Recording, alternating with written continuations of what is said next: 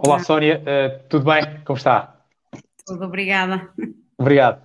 Sónia, então, olha, antes de mais, obrigado e pelo convite, não é? De hoje estar aqui mais uma conversa de líder para líder, onde é que quero partilhar aqui consigo, não é? A sua visão atual sobre o momento desafiante que todos estamos a viver como líderes de empresas e de equipas. E se era a primeira convidava, não era a Sónia, a partilhar quem é a Sónia e quem é a Bitrust, não é? Uh, pode partilhar connosco, Sónia. Uh, pronto, a Bitrust é uma agência de eventos e ativações de marca, sendo que a sua principal especialidade é o que nós chamamos de talentos na área de, de eventos. E, portanto, podem ser desde produtores de eventos séniores até coordenadores de equipas, promotores, hospedeiras, um, equipas de montagens, etc. Uh, ah, nós, nesta, nesta perspectiva da parte dos talentos nos eventos, desculpem, uh, fazemos em Portugal e também trabalhamos em alguns países da Europa. Portanto, Uhum. Oh, sorry, sei que recentemente vocês fizeram 10. Estão, estão há quantos anos no mercado, a Bitrust? 10 anos, é isso, está correto. Há 10 anos, exatamente, fantástico. Igualmente também vocês partilharam é, o número de marcas que vocês já trabalharam, ativações que fizeram e pessoas envolvidas. Oh, Sónia, ao longo deste tempo, ao longo destes 10 anos, ou seja, vocês trabalhando nesta perspectiva, basicamente a ativação de marcas, acredito também seja a ativação de pessoas, não é? Porque vocês visam ativar as marcas com a interação humana. Ou seja, o que é que você acha que é importante para, para que isto corra bem? Ou seja, para, para que haja uma boa ativação da marca com, com ativações humanas, ou seja, com reações humanas? Pode partilhar connosco. Um, a nível de, das ativações e essa parte, eu acho que uma das coisas que é fundamental é o que nós chamamos de humanização. Bom. Até diria que acho que é um caminho que nós temos que percorrer ainda e que estamos aqui um bocadinho no, no início. Ou seja, ainda me deparo na, na, área de negócio que nós trabalhamos, que é a área dos eventos, em que as pessoas selecionam as equipas não pelos talentos, mas pela imagem, por exemplo. Okay.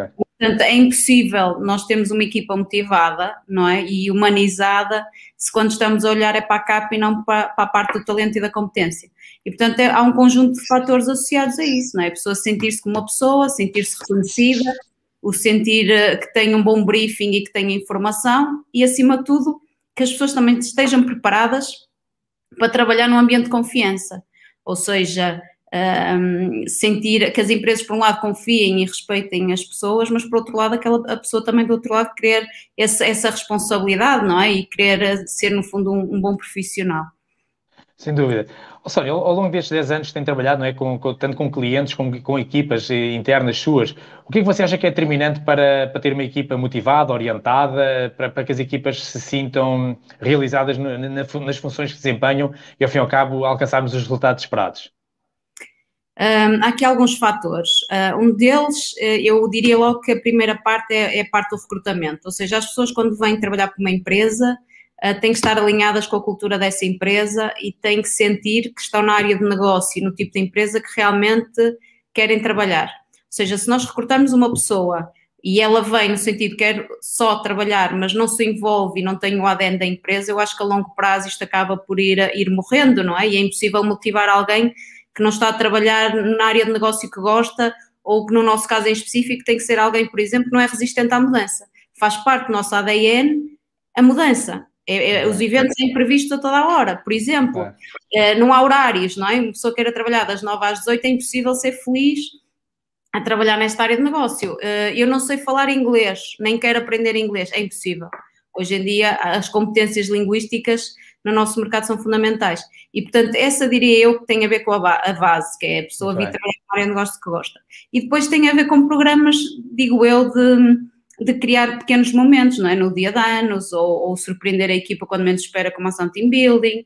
Uh, acho que é fundamental o próprio ambiente da empresa uh, em que se vive, os colegas de trabalho, o espírito de equipa, uh, o aceitar as diferenças é fundamental. Às vezes as pessoas são muito críticas dos colegas, não é? E acho que a atitude de suporte é fundamental, nem todos somos iguais, isso faz parte de cada um. Haver esta atitude, no fundo, de inclusão, não é? Isso, isso, é muito importante, as pessoas se sentirem como incluídas e pertencentes a um, a um, um organismo, a uma empresa, não é? Não se sentirem como uma, uma peça à parte do todo, não é? Sem dúvida.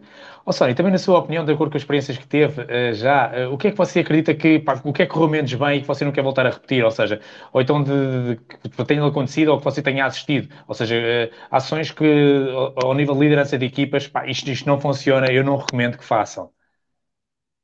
Isso aqui dá muito para falar, não é? Depende da perspectiva com que se vê.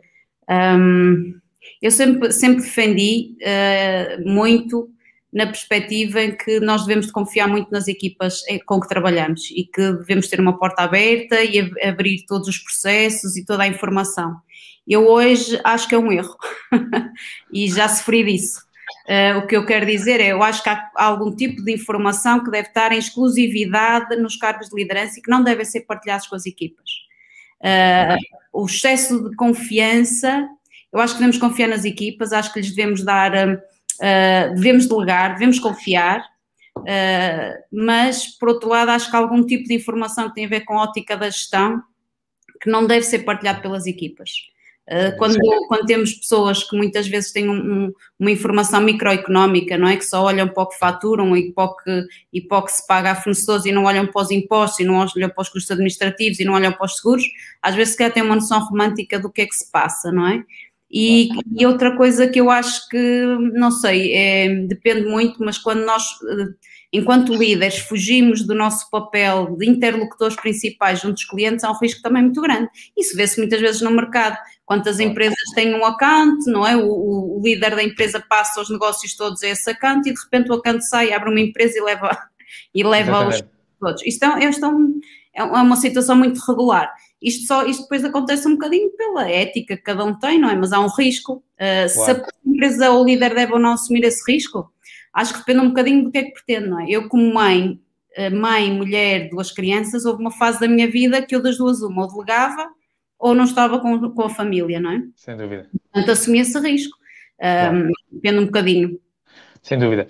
Sónia, só para terminar, e obrigado pelas partilhas, eh, o que é que você acredita que vai ser importante nós continuarmos a fazer? Ou seja, estamos a viver uma nova realidade, não é? estamos, eh, já estamos com um ano e alguns meses de experiência de, de viver nesta era pós-Covid. O que é que você acredita que é importante nós, líderes e empresas, para continuarmos a fazer neste novo mundo que estamos todos a descobrir?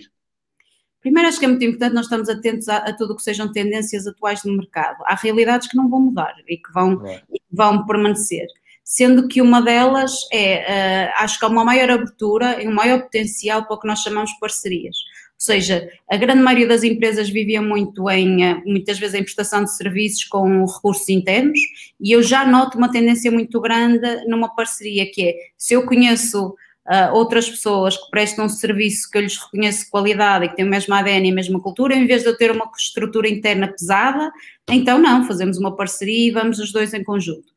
Por outro lado, eu acho que há aqui um potencial imenso nas, na, a nível nacional, diria eu, dependendo das áreas de negócios, mas a parte internacional. Eu noto que há uma maior apetência, por um lado, uh, de alguns mercados fazerem mais projetos na área de mais, por exemplo, cá em Portugal, e por outro lado, as empresas portuguesas acho que estão a deixar um bocadinho o medo também de explorar os mercados internacionais. E, portanto, acredito que uma das grandes tendências de futuro é exatamente esta questão da construção de parcerias sólidas, ou seja, não estamos numa bolha muito em nós, não é centrada em nós e só nós é que fazemos o serviço todo e não vamos dizer nada a ninguém, não. Vamos sim selecionar os melhores parceiros, pessoas que já nos provaram que estão embebidos do mesmo ADN, a mesma forma de trabalhar, vamos encontrar aqui formas semelhantes de, de trabalho em equipa e, e trabalhar em conjunto. Um, eu isso, acredito honestamente que isto é uma das grandes tendências do mercado e já se começa a assistir isso e é a questão da globalização, sem dúvida. Eu acho que hoje em dia uma empresa que, que não fala, que fala só uma única língua, uh, claro, há um mercado nacional para explorar, mas se calhar há um mercado internacional muito, muito maior e que se calhar algumas áreas de negócio podiam começar a olhar como mercado global e ainda não fizeram, não é? Sem dúvida. Sónia, olha, quero agradecer, pá, muito obrigado por todos os insights que partilhou. Igualmente, eu destaco estes dois, estes dois apontamentos finais que para mim fechámos de uma maneira espetacular. Ou seja, esta perspectiva das parcerias, não é? Acho que acima de tudo isto, com a pandemia, nós também quisemos estar mais ligados uns aos outros e perceber, não é? Eu preocupo contigo, eu posso ajudar, tu também preocupas comigo e ajudamos-te e vamos juntos, os dois. Igualmente também esta perspectiva que você falou da, da globalização, isto é verdade, não é? Ao fim e ao cabo, nós fomos impactados por uma situação global e agora também acho que aquela situação não é nós avançarmos para a frente também na iniciativa global e não ficarmos só a pensar, não, estou cá em Portugal, isto para mim, ponto PT chega. Não, porque a, a, nossa vida mudou pelo mundo, não é? Então nós também temos de ajudar a mudar o mundo. Sónia, olha, muito obrigado, convido ah, a todos, eh, foi, obrigado pelas partilhas, Sónia. Convido a todos vocês também a conhecerem mais a Sónia Bruxado, igualmente a Bitrust, não é? Através das redes sociais, igualmente do seu site, para conhecerem o que, que ela faz e com as marcas que trabalha e com as empresas que trabalha. Sónia, obrigado e até breve neste mundo global de parcerias. Obrigada. Tchau, tchau. Obrigado. Boa tarde. Obrigado.